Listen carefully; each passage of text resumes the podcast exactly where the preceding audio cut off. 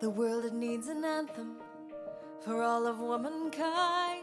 放肆成长，尽情撒欢，欢迎收听《嚣张跋扈》，这是一档专注女性自我成长的聊天播客。欢迎你和我们一起从我本位出发，与厌女情节做斗争，做真实的自己。我是米娅，我是 Anna。下面我先来介绍一下我自己吧。米娅这个名字是我最近才起的，是我在网上找了好久才找到的。我在网上找名字的时候，其实其实只有两点诉求，第一个就是简单，第二个就是有力量。这个名字就是只有三个字母嘛，它在拉丁语中代表的是我的的意思。我觉得这个名字有一点我本位的感觉，就选了这个名字。那介绍我自己呢，我觉得用几个标签来定义我的话，还是不是很立体。那我索性就不定义了，之后我们慢慢了解。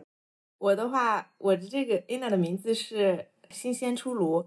其实我自己的中文名是我妈当年很随便给起的，大家都很随便。但是 就是你自己在觉得随便的情况下，你自己后来有意识的时候，你也没想过说是自己再给自己取一个什么别名儿。因为我身边很多朋友，我才发现他们的小名都是自己取的。然后，然后后来就没有小名儿，咱 们都没有。没有都没有，然后我就觉得啊，那为什么我自己没有给自己取一个？当然了，这个也不是我自己取的，就是那个米娅她自己在给自己取的时候捎带给我看见了。她这个名字的寓意是爱冒险的，还包含责任感强、喜欢独立工作，然后很有主见的印象特点。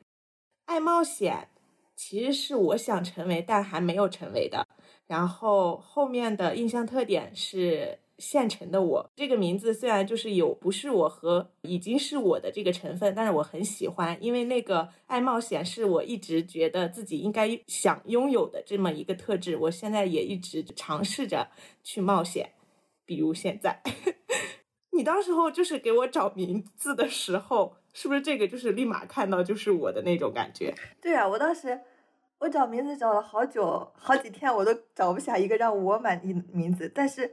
就当时好像刚开始看看到这个名字，我感觉哇，这个名字这不就是你嘛？因为你中文名字本身就有那嘛，然后这个含义我又觉得不错，就赶紧分享给你了。可以的，我很满意。介绍完你给我取的名字，介绍一下我们播客的名字吧。我感觉这个名字还是蛮有气焰的，你看到它就感觉周身有火的感觉。我当时不是选了好多名字可以嗯备选，然后他们有。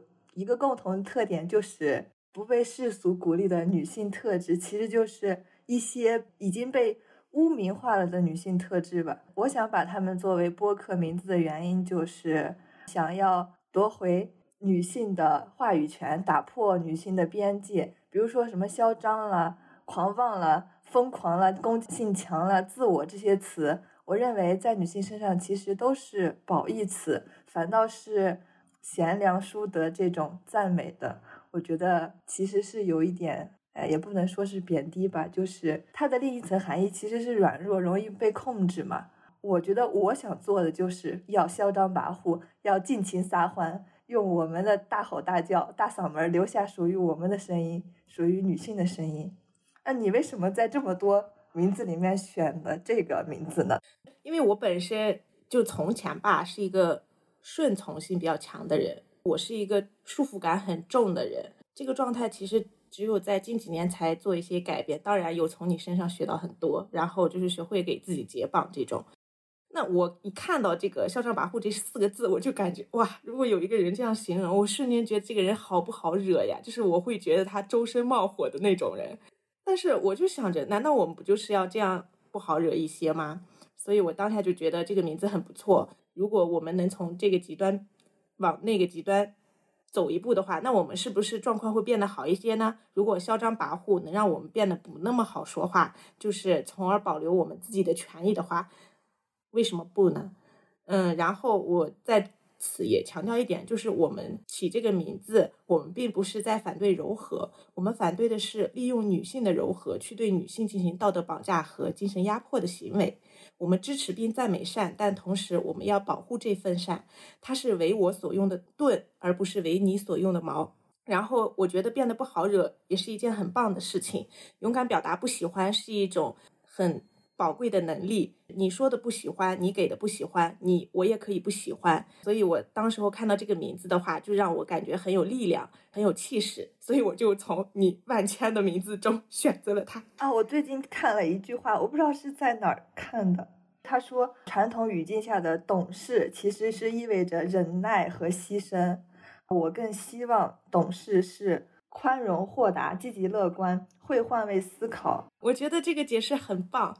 虽然我们的播客名字看起来很有火焰，但是我们还是想要做一个比较轻松的播客。当然，在轻松之余，我们也希望获得一些自我成长，与大家分享我们的日常想法。以上就是我对我们播客的一个初想象吧。嗯，就是我们计划做的一个这样风格的播客。然后，至于说是我们录这个播客的想法，其实已经在内心很久了，也是。拖延了很长时间，在今天才得到实现。我想，因为我听播客其实是来自米娅的安利嘛，因为我本身是一个非常吃安利的人，就是我本身的信息获取能力是比较差的，所以这个安利这个东西简直就是我接触一些新鲜信息和东西的最大来源了。之前也有用过一些其他的 APP，听过一些节目，但很多。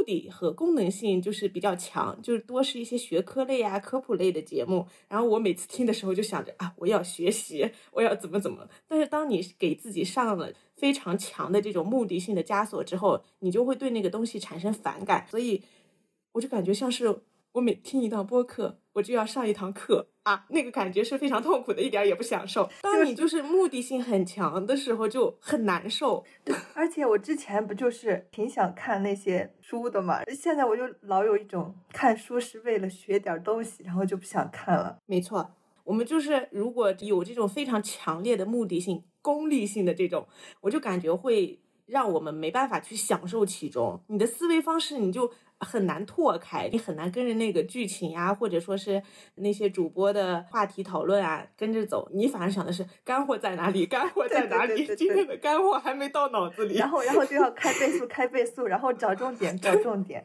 对，没错，就包括看书的时候也一样。如果他前面一直在描写什么景色，你就在想啊。重点在哪里？关键词在哪里？怎么他还是在描写景色？这些我一点都不感兴趣。但是你之前给我推荐的那几档播客，我本身想着也就是解个闷儿嘛。想见平常没事儿的时候，呃，闲着的时候，无聊的时候都可以听一下。然后我就听了一下，然后发现他们这种以聊天方式展开话题，我很喜欢。而且他们分享的一些经验财富，我觉得你在轻松的同时，好像又得到一点别人给你分享的这种经验。对我来说，这种感觉是非常美好的。不是上来就跟我讲，呃，这个东西怎么怎么样，那个东西怎么怎么样，他们会在无形中让我有一种。获得感，而且我觉得它不占用我的眼睛，我感觉我这样可以随时随地听。比如我去出去散步，因为我觉得我是一个特别担心无聊的人，我需要有一些东西去给我一些陪伴感，可能。然后如果就是可以插一个耳机，诶，同时，而且你干一些琐碎的事情，比如说我特别不喜欢洗碗。或者我特别不喜欢收拾我的衣柜，但是有了他们之后，我就感觉好像洗个碗、收拾个衣柜，这也不是什么难事儿，对吧？啊，我听一档播客就过去了。就然后我就每次都会听。呃，对 对对对。然后早上洗脸我都想不想结束了，因为播客一般都要有一个小时嘛，然后听的我就想结束。二，我现在有一个很不好的习惯，其实我的时间利用率也很低啦。我并没有把我的时间用来干什么，但是我这个人就是很着急，就是我在一项又一项的拖延中带来一项又一项的焦虑和那种着急。我很着急的想把一件事情干完，但这件事情为什么这么着急，还是源于我前面的东西已经占用了他的时间，所以我现在就变了急性子中的极端。但是你比如说，你刚说到这个洗澡的问题，我以前就觉得，不行不行，我必须在半个小时以内就赶紧解解决这件事情，我必须在二十分钟以内就解决这个事情。你就每天活在那种着着急急，但是你把事情都安排好了嘛？也没有。然后我就感觉，就是我听这个，它能缓解我的这种，因为我感觉我的心思就被放在了跟着他们思绪走的这个路上，其实也并不会耽耽误我做一些事情的效率，反而我会怡然自得的，就是把所有的事情都安排好，都干完，也没有费很多时间，然后我还享受其中，蛮好的，对我来说是一种治愈。你你当时候是你播客是最开始今年听的嘛？因为我以前都没有了解过你听电电台的习惯，虽然都认识那么久，我今年这么。高频率的听是在上半年，当时不是看了姜思达的那个 DV 计划嘛，我就觉得他的访谈好厉害，我感觉他那个提问啊就很用心，嘉宾的回答也很真诚。看他评论区，大家都在讨论他的播客嘛，然后我就说那我也下一个小宇宙听一听吧，然后就在小红书上搜了一些大家推荐的播客，然后就越听越上瘾了。但是最最开始听播客，其实那会儿是叫电台，但是我也不知道播客和电台的区别。那会儿有一个主播叫小北，然后他的声音就是很温柔，他是专业的那种学播音的嘛，然后声音又很治愈，基本上每天睡觉都是听着他的电台入睡的，而且他之前的那个。电台都是会讲故事，其实是故事类型的播客，他会讲什么情感故事啊、励志故事啊、亲情故事之类的啊。但是后来他好像换了一个平台，只聊一些爱情的话题啊，我就不是很想听了，然后就没有再听。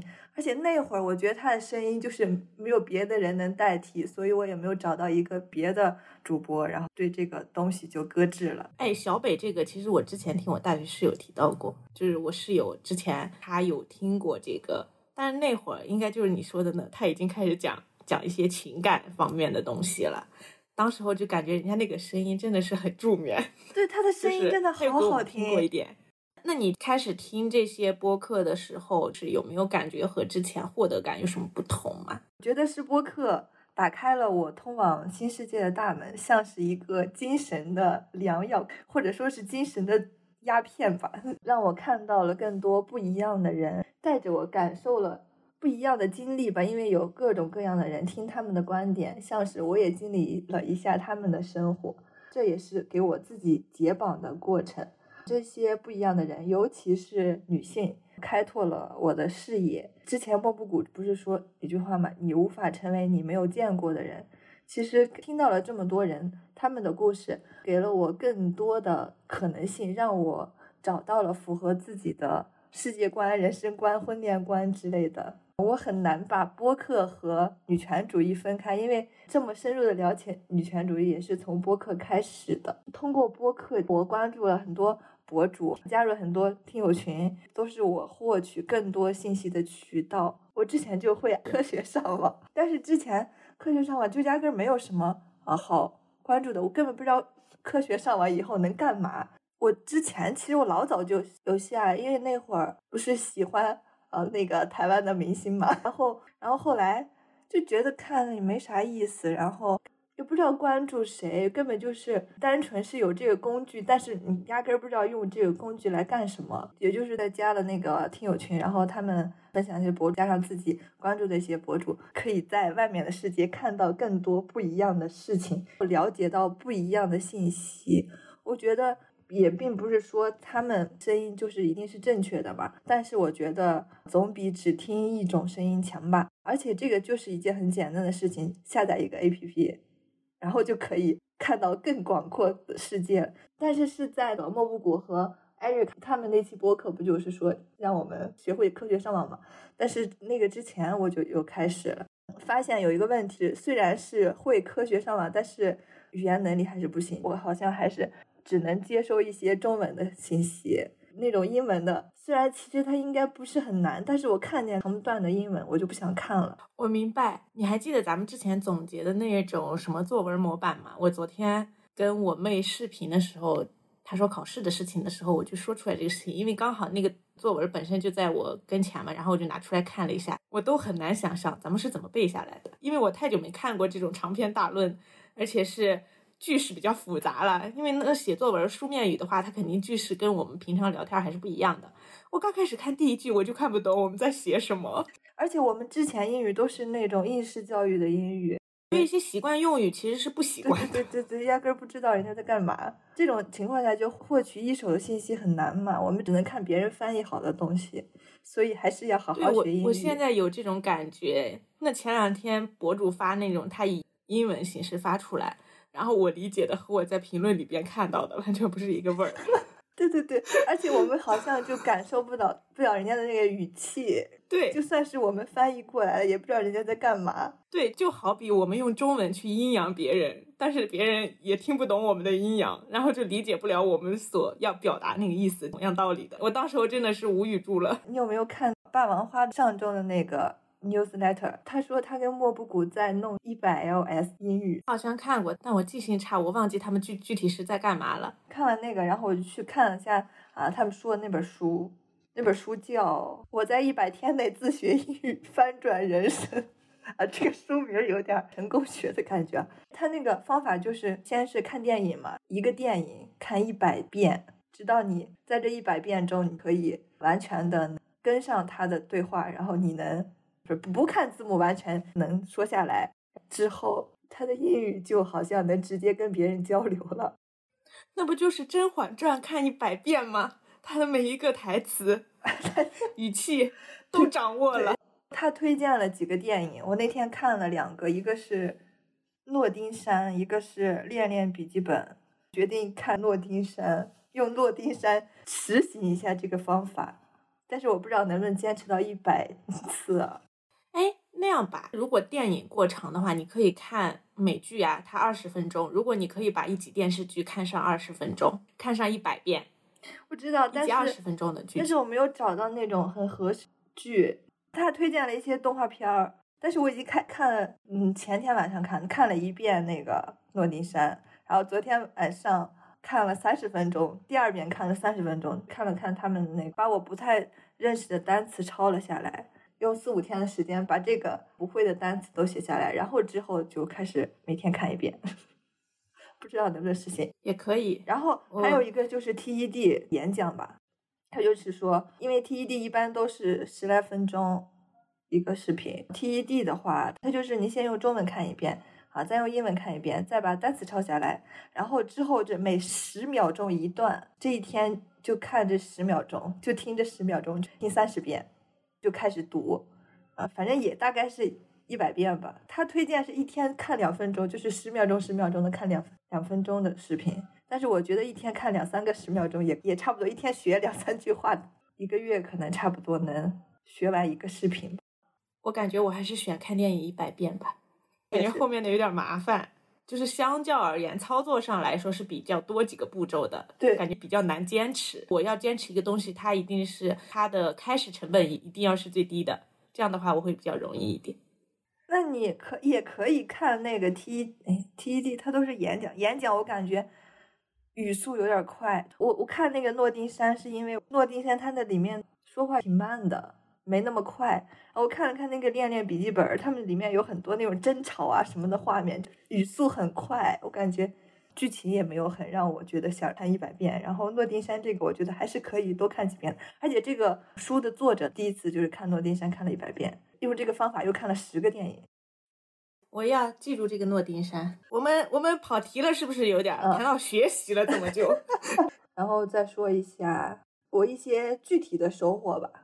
具体收获就感觉是更加能够做自己了。其实我这个人本身就是一个比较自我的人，不是说我之前不是在做自己，而是说我好像更加知道什么是自己想要的，什么是社会和别人强加给我的，也不说强加吧，就是规训的。比如说服美役这个东西，我其实之前就是可以说是服美役的重灾区了，因为每天都会。嗯，花很多的时间、精力啊、金钱放在美丽这个事情上，当然也没有觉得这个是在什么取悦比男性的什么啊，就是觉得我一直觉得就是我自己想要美，是我从小就觉得哇，我就要美，我觉得我是需要美的。但是后来也是听了播客，然后听他们的反思，我觉得这些东西好像也没有给了我什么实质性的回报，相对于。智慧呀、勇敢、力量这些词来说，美好像是一个最不重要的赞词。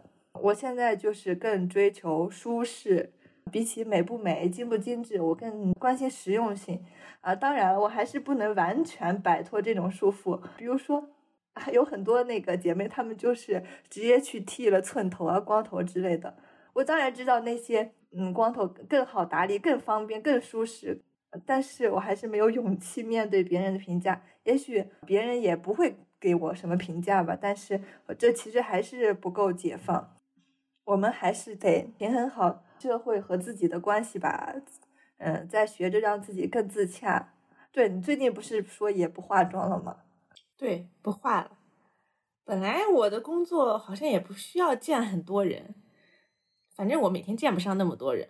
我每天去办公室一坐，我感觉化那干啥？我每天晚上还得回来很费劲的卸妆。虽然我之前也没有很费劲的化妆啊，我就是，呃，因为我本身这个人专业术语来说我是黄黑皮，然后比较暗沉吧，我可能就很想让自己看起来就是气色好一点，所以会。浅浅的铺一层粉底，画个眉毛，就整体看起来是精神一点。其实那个做法化了跟没化没什么区别，就是别人也不会看出来我化妆，他们只会在我不化妆的时候说一句：“啊，你今天怎么有一点点憔悴？”但他们也不知道我平时会有妆啊什么的。我就觉得这也很没必要，索性就不弄了。而且不弄的话啊，想怎么摸脸怎么摸脸，想怎么抠眉毛怎么抠眉毛，真的很解放。就比如说。而且涂口红那个事情，我感觉涂了口红啊，你喝水也麻烦。然后呃，我记得之前在学校，你化了妆，你想趴下睡个觉都不能趴，啊，整个人就是很拘束。但是当时又意识不到这个东西对你的影响，就觉得自己是乐在其中。但是啊，其实并没有，就算你要见人，你不化妆，其实也没有什么，不会获得什么东西的。而且我之前你在学校不是老说我说我不涂口红，我说我嫌喝水麻烦，沾一沾一水杯。然后我记得当时候你还和别的同学一起 一起说我，哎，你这个人怎么铺了粉底不涂口红，然后一天下来都要喝水都不涂口红。现在就觉得无比方便，对，很方便。真的，我从小就是很注重这些乱七八糟的东西。我现在觉得，我这二十多年为什么都在这些事情上耗费那么多的精力和时间，好吗？其实你睡好了，吃好了，气色自然就好了。多运动跟你化不化妆没有什么关系。对，就是懒嘛。其实你就是你就是在你自己没有完成的项目上去做着补。且这种对于白肤白的追求，我觉得。也没必要啊，就是你长什么样子就就什么样子就好。人家那欧美不是还流行美黑吗？并不是说白就好，黑就好，你自己什么样子接受就可以。我现在追求的就是那种，就是我的脸可以不要长痘，然后健康健康的。对，因为其实有的时候不管你肤色如何，就是你本身如果人就是你，比如说没睡好啊，熬夜啊，就是你会有那种。它看起来就不是那么健康，它不是白与黑的问题，所以我现在就是想着，因为我之前看有看到一个博主，就是他也不是白嘛，但是他整个人你能看出来，他那个皮肤是很健康的，所以就很美丽。他真的是那种，他就是那种健康，他真不白，不是我们那种什么透亮呀什么白，就人家那广告词里边说的那种，但他就是。它皮肤不白，但它很亮，就是那种健康的肤色的那种感觉。我就觉得哇塞，这这种就是好漂亮，让你给给你一种很健康。而且我们之前就是觉得那种，而且就是那种白，就是真的很难，就是你必须在上面花很多的心思。我感觉我不适合，我感觉我是个半拉子。就像你说你之前服美役，我都不感觉我是服美役，我就是在那儿边角料，就是别人干啥我稍稍干个啥，我觉得哇好麻烦。但是心里又有那种容貌焦虑，但是放到现实中，你那你说你不要焦虑，你像人家们一样去服美役啊。但是我又很懒，除了听播客，也很受你的影响了。哎，我觉得其实也蛮好的，我现在非常解脱，也获得了很多不一样的观点。因为一般情况下，我们大多所处的环境中，其实你接收到的观点和你都是同频的，就是会比较闭塞。就是对于我自己来说，前面说到了嘛，我信息获取能力比较差。我觉得服美役其实根本就减少不了容貌焦虑，它其实是会加剧你的容貌焦虑。你今天觉得啊，我今天好像不白，我没有别人白，然后明天觉得啊，我好像鼻子没有别人立体，然后明天后天我说觉得哦，我眼睛是不是没有别人大？我感觉这种东西就是你卷不完的。现在不是人家美白都美到脚后跟儿了吗？这其实是很病态的。反倒是说啊，我不在意美不美啊，我不在意我跟别人比较的话，这样才是能减少你的容貌焦虑之类的。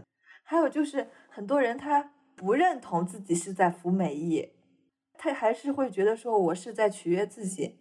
其实这个东西就像是垃圾食品。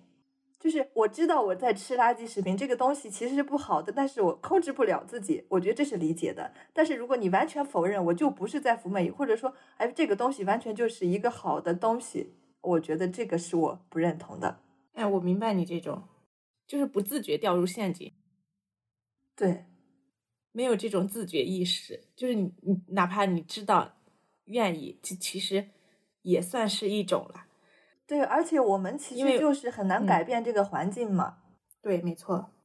听播客我还很多女性生理的知识，听了很多他们的科普吧，提升了自己对呃身体的控制感，还学会了使用棉条，并且准备试一试月经杯。哦，我的棉条还没塞成功。我说我那个棉条，我上次没成功，我觉得我估计得塞好几次。可能每一次失败，我都要去补补一下理论知识。然后上一次失败了之后，我就又狂狂上网，然后 看了一个多小时，别人是怎样的。呃，我当时我就觉得我那个接收新鲜事物的能力真是差到极致。就是我心理上是非常认同，但是我每次，比如说像以前戴隐形眼镜呀，当然了，这个东西不是不是个很健康的东西啊。我我就是拿它举个例子，就比如说这种，我就感觉我是我的身体。非常的慢去接受这些东西，我自己本身，呃，手艺也不好，就是带也带不进去，然后棉条也是塞也塞不进去。在这方面来说，我感觉我得慢慢来。我现在心理上觉得啊，我非常想让它变得很熟练，但是我就是，哎，是个手残党，就是我感觉这个棉条我可能得试验好几次，然后我感觉等我还没用到棉条的时候，你的月经杯已经很熟练了。不说你最近也很期待来月经嘛？啊，我也是，就是自从开始学用这些东西，我就觉得啊，每次来月经，我觉得好兴奋呀，我又可以学新的东西了。对我整个人生的规划好像也有一点影响。我之前就是很想躺平，然后找一个稳定的工作，啊，一眼就过那种别人说的一眼望到头的生活。然后现在我就是很想更加随性。啊，不想要那种一眼望到头的生活。其实这个也因是因为婚恋观的影响吧，因为我就是不想结婚，也不想生孩子嘛。没有孩子的话，你就可以完全自由，不需要安定下来。关于世界观的变化也很大。嗯，听着他们关于世界公民的概念吧，我还是很愿意做一个以世界公民的角度看待问题。就是看到具体的人，而不是那些啊宏大的、庞大的叙事结构。我选择和永远和弱者站在站在一起，而不是和强权站在一块儿。关于你说的，就是你想找工作这个事情，我感觉我那会儿在学校和你说的时候，我感觉我就是那种很喜欢、很想要出去折腾的人。我很羡慕人家那种可以折腾的人，但是。当然了，我现在也还没有折腾呢，就是我还没有冒险呢。但是你有这个想法，我还挺开挺开心的，因为感觉。但是我一直在想法，根本没有实践。啊，我明白，就是我明白，因为本身这个不是我们想就可以的，还要有一些环境的。你像现在找工作也很难啊。你像我一直有想法，就是换一个城市，然后出去找工作，体验一下外面的环境是怎样的嘛。但是其实。你当你在实践过程中，就还是有非常多的困难的。比如说你去找工作的话，那你现在就要投简历。投简历的话，如果有那种必须得线下面试怎么办呢？难道要飞去那个城市？他们都说要线下面试，然后没有办法。就你现在还处于一个没人管你，你你不需要对什么单位呀什么负责。那我现在就是。还不是一个，就是说我想去哪就去哪。比如说，我其实之前我亲也很想出去玩，但是就基本不可能。就是你不仅会影响你自己，你还会影响别人的工作，就很烦恼这件事情。而且我们也没有那个经济能力，说是立马现在就是我不干了，没有没有那种承担这些就是很随意选择的这种成本吧。然后我觉得还挺憋得慌的，所以一开始这种憋得慌就是只有我自己嘛，或者只有我自己想折腾，而且你还有那种恐惧。我以前没觉得，我感觉人就是你慢慢的知道的多了之后，你就会有一种恐惧。其实你在什么都不知道的时候是最好的。比如说你出去，你现在知道柴米油盐贵了，你就没办法很坦然的出去了。你之前不知道，可能是你已经出去了。你已经出去了，你就得经历着。你现在是你连出去这一步你都不敢，我就觉得这是很可怕的。我感觉我现在就处于这个状态。当然，如果你要是和我一起的话，我可能会 没有那么恐惧，起码有两个人呢，是不是？你为什么想做这个播客呢？我就是感觉我自己现在和以前还是有不一样的吧。然后我感觉我之前的话。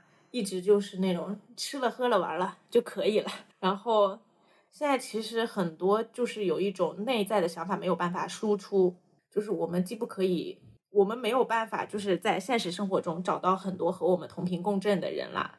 我们的这些想法说出来的话，就是你你藏在心里，你就自己会有一种就是很憋很焦虑的感觉。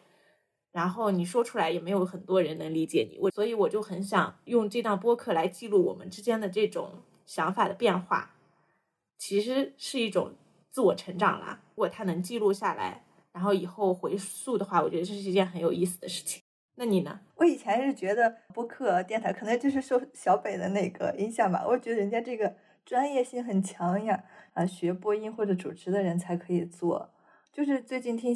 的播客才让我知道哦，原来聊天儿也可以当做播客。其实我们两个经常视频，有时候的内容还是值得记录的。我觉得啊，那我们专门做个播客记录一下也挺好的。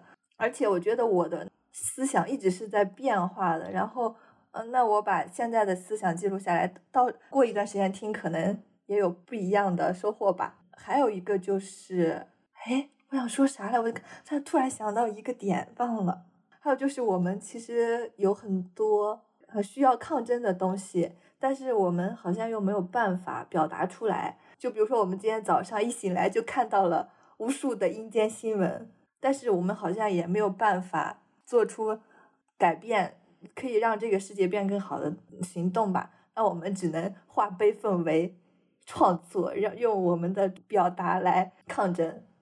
再有一个就是啊，因为我们做播客可能之呃之后有选题啊什么的啊，那我们肯定就是会针对一个专题，然后进行嗯创作的话，肯定我们要学更深入的东西嘛。这个其实是可以被迫让我们进步，然后让我们学到更多的东西。而且做播客其实可以锻炼一下我们的表达能力。我们我的表达能力还是。不太行。还有就是我上次写微博想推荐一下我看的电影嘛，突然发现我好像就只会说那种简短的几个字，压根儿就是说不出来比较长篇的东西。我之前写啊东西也都是呃碎片化的东西，咱们看的东西新闻之类的，就是都是也是比较碎片化的，根本没有这种长篇的输出输入。我觉得想通过播客来 push 我学习这些，然后输出。更多长篇内容是了，我现在不录的时候你不知道，你录你就会发现，其实出口成章真的是很不容易的，是一个很不容易的能力。你是怎么在这么多播客里面找自己喜欢的播客的呢？其实我这个人比较五花八门，很多时候我会比较信那个热榜推荐了。当然了，这些可能人为含量更高一些，起码那个热榜推荐的话。还是有很多人在收听的，大概率上他的节目质量还是不错的，所以我觉得这部分的播客能上榜的播客还是具有一些收听价值。如果看一眼那个主题刚好还是我感兴趣的话，我就会听一听。当然了，如果他一开始我听，比如说他一个播客有两个小时，然后我听了半小时，我觉得好像也不是我想听的，然后我就会不是会完整的听下去。我就是海淘一样的那种感觉，就一直在尝试啊出来，尝试出来，然后直到找到那种我还觉得能订阅的。但是很多，比如说有的你订阅了，它也不一定每期都能正中你的点。会有另外一个就是我感兴趣的，比如说我就是那种我看一个节目或者电视剧或者听一个东西的话，我会有那种，就比如说我最近听了消费主义的，我最近听了消费主义的话，我就会沉迷于这个话题，我就很想听一听别人又是怎么说的。嗯，那如果说是我最近比较沉迷于时间管理的话，那我就会我就要听好几档关于时间管理的这个，这个就是比较依赖于我的这个关键词搜索了，就是看我最近在感兴趣什么。然后另外的话就是。你比如说你在听这档播客的时候，他这一期的节目里边，他本身讲的很有意思，然后他就推荐了别的播客，他是怎么有这个观点的？他会有一个溯源的一个说法，他就会说啊，我从那个播客中听到人家这个观点是怎么输出的，我从那个播客中听到这个观点是怎么输出的。那这样的话，其实就相当于你知道了这些很很厉害的主播他们平常在听什么播客，那这一方面的话，就是也是被安利的一个渠道吧。我感觉我被安利都是通过这个，通过播客他们主播的推荐，或者是说听友的推荐，或者是说听友他们做的一些播客。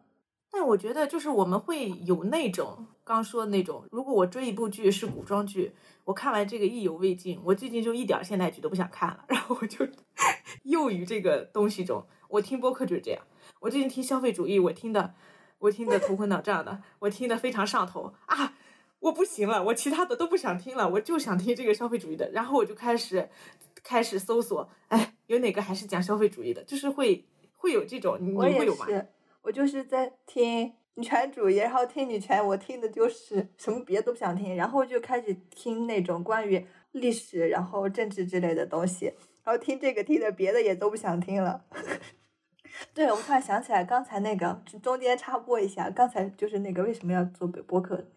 然后突然想起来，我其实是有很多矛盾的，自己的那个接受的价值观和内外在环境，或者是说现在接受的有很多信息都是他们可能就完全不一样的。但是我觉得好像两个都有道理，这些矛盾可能必须通过和别人说，然后和你说，然后聊天才能解决这些困惑吧。我觉得这也是我想要做播客的原因。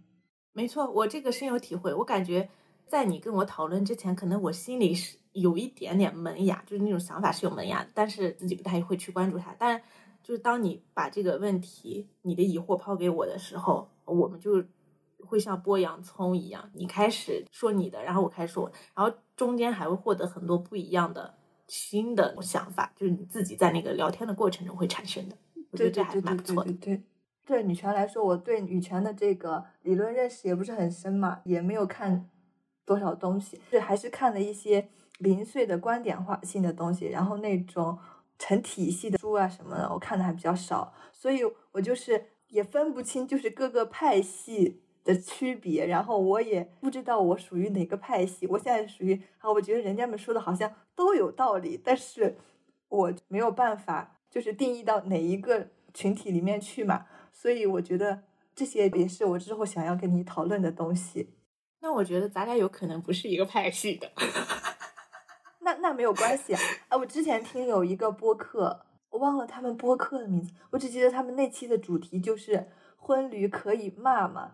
他们有四四个还是五个人，他们都是女权主义者，但是他们每个人就观点都不一样，然后他们又是很好的朋友，他们在那期播客讨论关于婚驴的事情。可以讨论啊，就是我和你观点不一样，但是我们完全是可以交流的。特别就是我们生活中是很好的朋友，虽然我们的观点不一样，但是虽然谁也说服不了谁吧，其实是可以通过聊天能坚定自己，或者是是说你可以啊有一些别的思考，可以的，挺好的。我觉得这就是那种相互交流的魅力。你没发现，就是我经常和你聊天的时候蹦出一些金句来，没有错。有的还会很对仗，但是我平常你让我自己写作文，就是你让我自己写作什么的，我根本说不出来。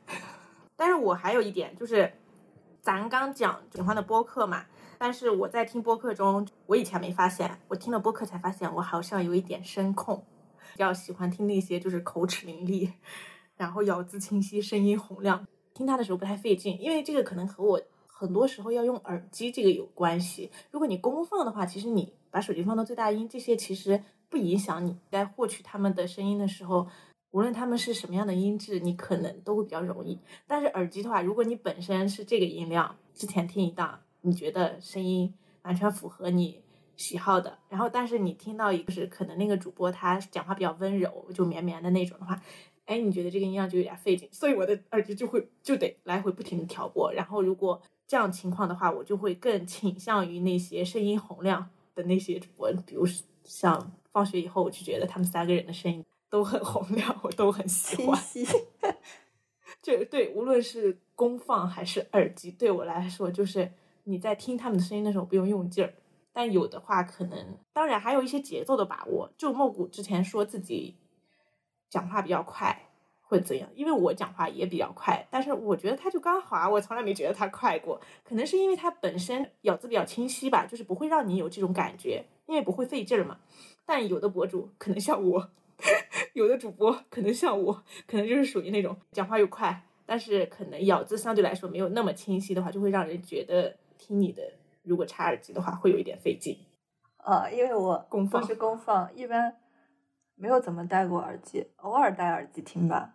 而且可能我听的环境本身就比较安静，没有那种很嘈杂的时候。你有什么推荐的播客吗？经常听的播客吗？经常听的，像那个放学以后，属于那种七七不落都听的。其他的话，就是我整个人比较花心，就是五花八门的，东一榔头西一棒槌的听。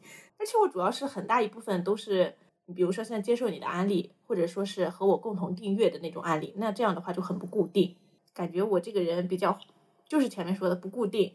要不你再说点，我可以顺带再被安利一些。推荐第一个，我首推的肯定是放学以后，这是咱们两个最最喜欢的播客。姜思达的话，姜思达，我感觉人家的听友应该也很多吧？那就是一个语言艺术家，听他的播客就是开心就行了，没有什么别的。别啊，我之前听过，就是感觉感觉跟着他的思绪在乱飞。对对对对对，随意说出的话就是觉得好有意思。然后还有一个播客就是《有效失败是》，也是一个给我对我世界观影响很大的一个播客。然后他主播对那个历史的理解就给了我很大的震撼，关于民族主义的思考和世界公民的这些概念，就是让我看到了更多的可能性，就十分推荐吧。这个我也听了，你前两天给我说了一下，我但是我还没有爱上啊，我就是先接触了一下。然后就是。Be yourself 是一对双胞胎女生，也是记录他们的成长、分享生活和感想的博客。我觉得他们一些观点让我也学到很多，可以你也可以去听一听。我想起来，我有一个订阅，还有一个播客，我觉得很喜欢，就那个人间烟火也可爱，因为我感觉他们主播的性格、说话风格很像咱俩。可能我们录起来不像是啊，但是我们平常我感觉他俩讲话的话，就是我非常喜欢听，就是感觉他们很邻家一样的那种感觉。对了，我想起来一个播客，是一对夫妻，就是刚结婚，叫离心利比多，他们就是比较真诚，他们两个聊天真的比特别真诚，让我其实感受到了，也不能说是爱情的美好啊，就是还是人与人之间真诚的那种美好。我觉得可以有爱情的美好，只不过我们没有。但是我现在感受不到爱情的美好了，我现在就是一个整个对爱情祛魅。我还是觉得人家有的人有这个东西的，但是至于我们有没有，就是另一说了。我现在觉得啊，爱情没有比友情高级。因为之前不是老说什么要把友情什么升华成爱情，我现在觉得友情就是一个很永恒的东西。我是觉得爱情如果能升华成友情才对呢，因为如果作为朋友的话，你肯定是一来一往，有来才有往，但是爱情很容易变成那种理所当然。我觉得爱情就是一锤子买卖，其实是昨天咱们不是跟另外一个朋友视频嘛，啊，他就说你们两个在一起吧，就说咱俩，然后就突然想一下这个事情，我觉得啊，就算我是喜欢女生，或就是就算我是女同，我应该也不会和我朋友们在一起。我觉得朋友们就就是比爱情 更重要啊，更就是长久。对，没错。对对对，友情就是可以表达亲近，而且又没有很就没有许许多那种没必要的承诺。没错，我一直以来很羡慕的那种爱情关系，就是他们可以像朋友一样。我之前不是跟你说过，我很磕的一对学长学姐的 CP 嘛，就是因为我当时我都没有看出来他们是男女朋友，就是他们那个相处模式让我感觉非常棒。他不会觉得腻歪，你会觉得人家两个怎么是如此的合适？觉得他们更多是有一种那种相互欣赏，就是他们的朋友情在里边也占很很大的一部分，跟普通的那种情侣是不太一样的。我一开始没有把他认为成情侣，我只是觉得他们处的好好呀。其实也是因为，哎，接下来呢我我的好朋友他谈恋爱了，我觉得啊，那个男生吧，男男性朋友谈恋爱了，就是没有办法和我们再像之前那么好的玩儿。我就觉得，哎，为什么他们要谈恋爱呢？为什么不能都做朋友呢？我不知道这是算不算自私啊？我就希望我的好朋友们都不要谈恋爱。我我的意思是，如果说是朋友圈儿圈儿内人找了，就是你的一个圈子里边解决了，会会会有这种苦我不。知道啊，反正我就是觉得，可能他们没有办法做到吧。但是我觉得理想状态就是不要影响我们的友情，但是可能他们都做不到，那我只能自私的想，让他们就都不要有爱情好了。那你能做到吗？我不是我能做不做到的问题，是就是如果谈恋爱的话，那个人他愿同不同意吧？不是我的意思是，你会不会同意对方？比如说对方有对方是类似咱昨天那个朋友的那种情况，他有其他的异性朋友，就是很好的朋友。当然，他们绝对不可能是爱情。然后你会有这种应该可以吧？但是我没有，我没有，现在完全不知道我如果谈恋爱我会怎么样，然后我可能就不会谈恋爱了，我可能就不会进入一段啊、男女关系了。所以这种假设我好像，反正这种假设我就是没办法想这个事情。我觉得我期待的原因，有一方面是觉得我觉得我自己不够强大，我自己的内心不够强大。但是我也不知道，我当你谈恋爱我不是更不强大了吗？怎么可能会因为谈恋爱而强大？我觉得我就是那种有点缺爱。啊，我虽然没有听啊，但是我见好多期播客都是叫做自己的父母，你可以试试听这种播客。我觉得向外寻求，感觉还是不可靠，还是自己内心坚定比什么都重要吧。对对对，我现在就是知道我的问题所在，然后就你你懂吧？就是你说的那种清，我虽然菜，但我很清醒我自己的菜，然后，所以我要向下一个阶段越步，就是改变我的这种，就是这种不坚强呀，对，就是这种。我觉得首先还是认识到，也算是一种进步吧。行了行了，不能说了，这赶紧得下去做核酸了。录的当天，因为快到测核酸的下班时间了，结束的特别仓促。现在我再来补录一下结尾吧。这期节目呢，我们主要聊了我们对播客的认识，播客给我们的感受和收获，以及我们想要做什么样的播客，谈了我们从听众到创作者的历程。我对这档播客的预期是每月一更，希望在接下来能完成自己立的这个 flag。我们的播客会在海内外各大平台上线，如果你对我们感兴趣的话，就赶紧订阅吧。也非常欢迎你来评论，和我们一起交流，一起成长。我笑得柔软，心却比铁还刚。世界男人称王，女人却什么都扛。不要再说要进厨房能出厅堂，不要再说要